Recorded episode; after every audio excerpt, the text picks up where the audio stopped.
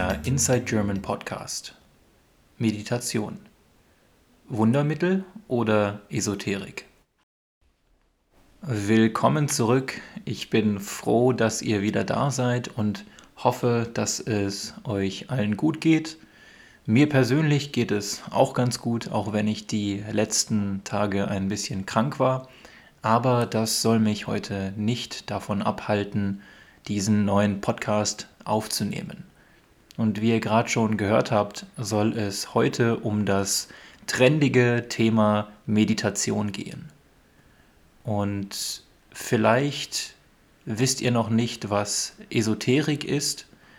Esoterik, das bedeutet so etwas wie Mystik, also ein Wissen, eine Erkenntnis, die man mit der Wissenschaft nicht begründen kann. Und genau das wollen wir uns heute einmal anschauen, ob die Meditation denn wirklich nur Mystik, nur Esoterik ist. Auf äh, Deutsch sagt man dazu auch gerne Hokuspokus. Das bedeutet so viel wie Magie, sinnlose Magie, oder ob es wirklich eine Bereicherung für unser Leben sein kann. Bereicherung heißt, dass unser Leben davon besser wird. Und ohne jetzt weiter um den heißen Brei zu reden, das ist auch eine schöne deutsche Formulierung, die so viel bedeutet wie ohne jetzt viel zu reden, ähm, sinnlos daherzureden, fangen wir auch direkt mit dem Thema an. Los geht's!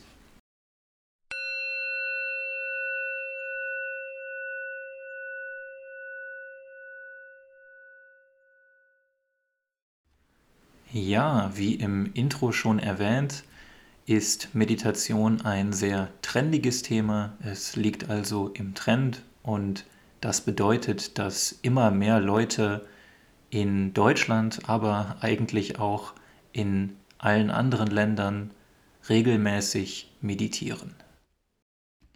Darüber hinaus gibt es auch eine große Anzahl an Apps und an Programmen, an Computerprogrammen, die euch mit der Meditation helfen wollen. Ich persönlich bin ein bisschen voreingenommen, was das Thema angeht. Das heißt, ich habe schon eine sehr starke Meinung zu diesem Thema gehabt, bevor ich überhaupt mit diesem Podcast angefangen habe. Und wenn ihr Details dazu wissen wollt, dann würde ich euch vorschlagen, dass ihr einfach bis zum Ende des Podcasts zuhört, denn dann werdet ihr genau erfahren, welche Einstellung ich zur Meditation habe. Und die erste Frage, die wir uns natürlich oft stellen, wenn wir darüber nachdenken, mit der Meditation anzufangen, mit der Meditation zu beginnen, ist, ob das überhaupt Sinn macht. Also gibt es irgendwelche Studien, gibt es Forschung zum Thema Meditation und wenn ja, was, was sagt die Forschung? Und glücklicherweise gibt es immer mehr Studien auf dem Gebiet der Meditation und ich habe für euch mal ein paar Zahlen aus einer Studie der Universität Essen-Duisburg herausgesucht. Das ist eine Universität im Ruhrgebiet, also in dem Gebiet, aus dem ich komme. Ähm, das wollte ich nur kurz einwerfen, ein bisschen mal meine, meine Heimatregion bewerben, ein bisschen meine Heimatregion promoten, wie man auf Neudeutsch sagt. Und ja, in dieser Studie wird gesagt, wird festgestellt, dass über 15 Prozent der Menschen in ihrem Leben schon mal meditiert haben und dass aktuell etwa 6 Prozent der deutschen Bevölkerung meditieren.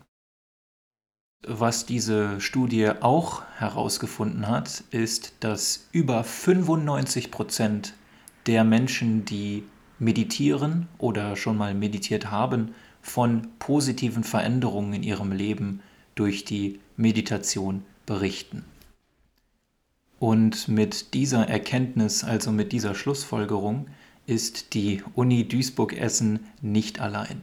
Es gibt mittlerweile viele verschiedene Studien, die die positive Wirkung von Meditation bei psychischen, aber auch bei körperlichen Symptomen nachweisen. Laut den Studien soll Meditation unter anderem gegen Angststörungen helfen. Das ist eine psychische Erkrankung, wenn man sich oft ängstlich oder panisch fühlt. Es soll bei Depressionen helfen und Meditation soll sogar bei chronischen Schmerzen helfen. Chronische Schmerzen, das bedeutet, dass es immer wieder wehtut, dass die Schmerzen nicht verschwinden, auch nach langer Zeit. Man weiß mittlerweile, dass es diesen positiven Einfluss der Meditation auf die Gesundheit gibt, aber die Forscher, die Akademiker streiten sich noch darüber, wie groß dieser Einfluss auf die Gesundheit ist. Meditation verbessert auch die Schlafqualität, also wir schlafen besser und fühlen uns am nächsten Morgen ausgeruhter und der Umgang mit äh, Alltagsbelastungen, also mit Alltagsstress, mit dem täglichen Stress, wird durch Meditation auch verbessert. Und an dieser Stelle werfe ich schon mal meine erste persönliche Meinung in den Ring, in den Ring werfen heißt quasi eine Diskussion beginnen, einen Streit beginnen, denn ich denke, dass es kein guter Ansatz ist, dass es der falsche Ansatz ist, die Meditation zur Leistungssteigerung zu missbrauchen. Also zu meditieren nur damit man im täglichen Leben noch mehr Leistung bringen kann, noch besser arbeiten kann und so weiter. Ich denke natürlich, dass in diesen Punkten Meditation auch hilft, aber auf der anderen Seite denke ich, dass ihr die vollen Vorteile, die vollen Vorzüge der Meditation so nicht erhaltet und entdecken könnt. Hier schließe ich dann auch die Klammer und meine Meinung und wir gehen weiter im Text. Und zwar zu dem Punkt, dass Meditation anscheinend auch zur Änderung der Persönlichkeit und des Selbstbildes beiträgt. Selbstbild, das ist auch ein, ein sehr interessantes Thema generell und im Endeffekt bedeutet Selbstbild die Sicht, die wir auf uns selbst haben. Also wie sehen wir uns? Wie bewerten wir uns selbst? Sehen wir uns als gut oder als schlecht an und haben wir ein hohes Selbstbewusstsein oder ein niedriges Selbstbewusstsein. Ich persönlich würde sogar noch weiter gehen und sagen, dass Meditation nicht das Selbstbild verändert, sondern die Definition, die wir vom Selbst haben. Und was meine ich damit? An dieser Stelle würde ich gerne eine kleine Geschichte als Beispiel bringen, und zwar die von Sharon Salzberg oder Salzburg auf Englisch. Denn äh, Sharon ist im Jahr 1990 dem Dalai Lama begegnet. Sie selbst ist eine amerikanische Meditationslehrerin und bei diesem Treffen mit dem Dalai Lama hat sie ihn gefragt, wie man mit Selbsthass umgehen soll. Also was kann man tun, wenn man sich selbst hasst? Wie ihr vielleicht wisst, ist der Dalai Lama das religiöse Oberhaupt, der religiöse Anführer der tibetischen Buddhisten, der Buddhisten in Tibet. Und daher ist er ein sehr, sehr erfahrener Meditierer.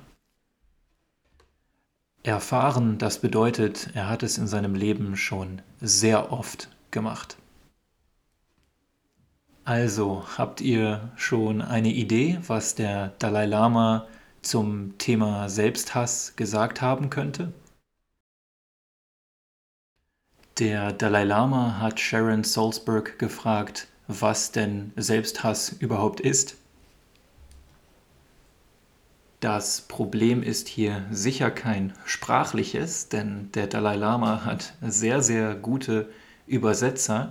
Nein, es ist ein konzeptionelles Problem. Das heißt, in der Weltsicht des Dalai Lamas, also den Blick, die Sicht, die er auf die Welt und andere Menschen hat, in dieser Weltsicht versteht er das Konzept von Selbsthass nicht. Es ergibt für ihn keinen Sinn. Hm, interessante Sicht der Dinge, die der Dalai Lama hat. Wenn ihr ihn jemals in eurem Leben trefft, dann könnt ihr ihn vielleicht fragen, was er genau damals gemeint hat und was er nicht verstanden habt. Da ich den Dalai Lama selbst jetzt gerade aber nicht fragen kann, machen wir jetzt einfach mit den verschiedenen Arten der Meditation weiter.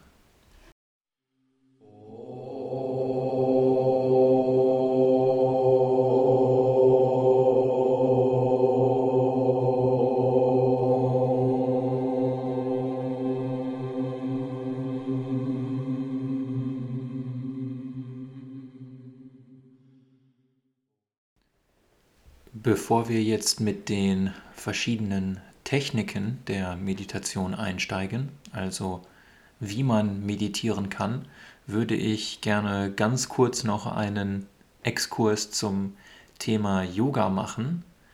Und zwar ist Yoga im weiteren Sinne auch eine Meditationspraxis, aber in den meisten westlichen Ländern ist es so, dass bei Yoga oder unter Yoga hauptsächlich die körperlichen Übungen verstanden werden, also die sportlichen Übungen, sage ich mal.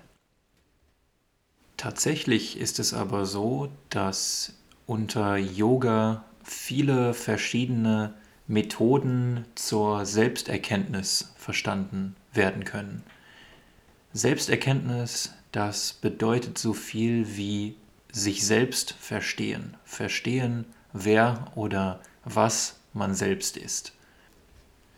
Es gibt zum Beispiel Yoga-Techniken, Yoga-Ausrichtungen, die auf Askese setzen. Askese, das bedeutet Enthaltsamkeit, also sich von allen Verlangen, von allen weltlichen Verlangen zu distanzieren, zu lösen und sich nur auf die Meditation zu konzentrieren. Und sicher habt ihr schon mal von den sogenannten Yogis gehört, die auf den ersten Blick oft übernatürliche, also unmögliche Taten vollbringen können, die ihren Körper zu 100% beherrschen und das ist auch ein Teil der verschiedenen Yoga-Lehren, die es gibt. Gut, das war der kleine Exkurs zum Thema Yoga. Ich bin selbst auch kein Yogameister und kein Yogi. Von daher schließen wir die Klammer hier und jetzt schauen wir uns mal die verschiedenen Techniken an, die es in der Meditation gibt. Die erste Methode hier ist die Atemmeditation. Bei der Atemmeditation geht es darum, den Fokus, also die Konzentration auf den eigenen Atem zu legen. Atem, das bedeutet Luft holen, sein, seinen Körper mit Sauerstoff versorgen. Also das ist der Atem. Und genau, bei der Atemmeditation geht es äh, darum, sich auf diesen Atem zu konzentrieren. Und man kann das zum Beispiel tun, indem man das Ausatmen oder das Einatmen zählt. Oder auch indem man versucht, das Ausatmen zu verlängern, also so lange wie möglich auszuatmen. Natürlich müsst ihr weder den Atem verlängern noch den Atem zählen, um zu meditieren, aber gerade am Anfang kann das ein sehr hilfreiches Werkzeug, eine sehr hilfreiche Technik sein, um mit der Meditation zu beginnen. Generell reicht es aber, wenn ihr einfach nur eurem Atem folgt und euch auf ihn konzentriert. Eine weitere bekannte Methode ist der Body Scan. Dabei geht es darum, verschiedene Körperteile zu fühlen und wahrzunehmen. Also nach und nach verschiedene Teile des Körpers in den Fokus zu setzen, sich darauf zu konzentrieren und wahrzunehmen, zu fühlen, was ihr dabei für Empfindungen und Gefühle habt. Dabei geht es nicht darum, diese Empfindungen, diese Eindrücke zu bewerten, also zu sagen, ob sie gut oder schlecht sind, sondern einfach nur darum, sie zu fühlen, zu erforschen und mit einer gewissen Neugierde in die Situation zu gehen. Neugierde, das heißt übrigens, dass man etwas Neues entdecken will, dass man etwas Neues verstehen und erfahren will. Dieses Konzept, dass man die Empfindungen, aber auch die eigenen Gedanken nicht bewerten soll, ist nicht nur wichtig beim Bodyscan, sondern es ist eine der Grundtechniken der Meditation, würde ich behaupten, die in jeder Art der Meditation wichtig ist. Neben dem Bodyscan und der Atemtechnik gibt es noch eine weitere Methode, die oft benutzt wird und das ist die Dankbarkeitsmeditation. In der Dankbarkeitsmeditation geht es eben genau darum, sich zu vergegenwärtigen. Das bedeutet in diesen Moment holen, wofür man dankbar ist, also was man Schönes in seinem Leben hat. Und viele sagen, dass je öfter und je länger man diese Dankbarkeitsmeditation macht, sie probiert, desto mehr Dinge fallen einem ein. Also mehr Dinge, für die man dankbar ist.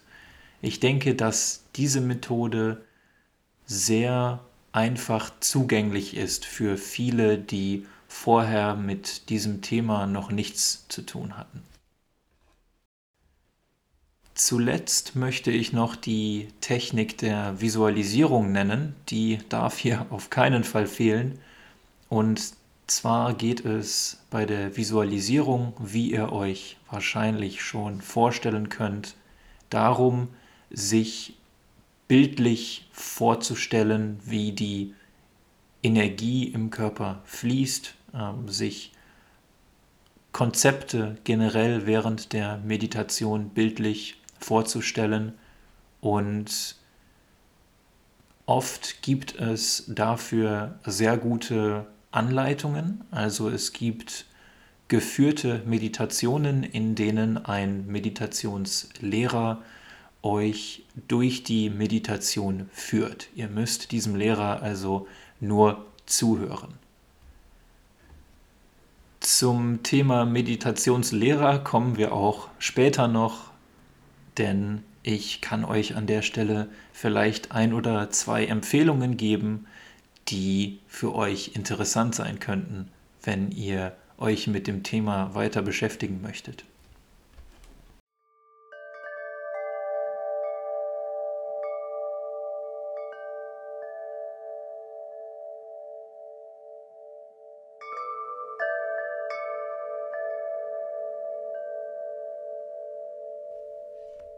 Wie ihr euch vielleicht erinnert, habe ich euch am Anfang versprochen, dass ich meine Meinung zur Meditation hier auch noch kundtue, also sie euch erzähle.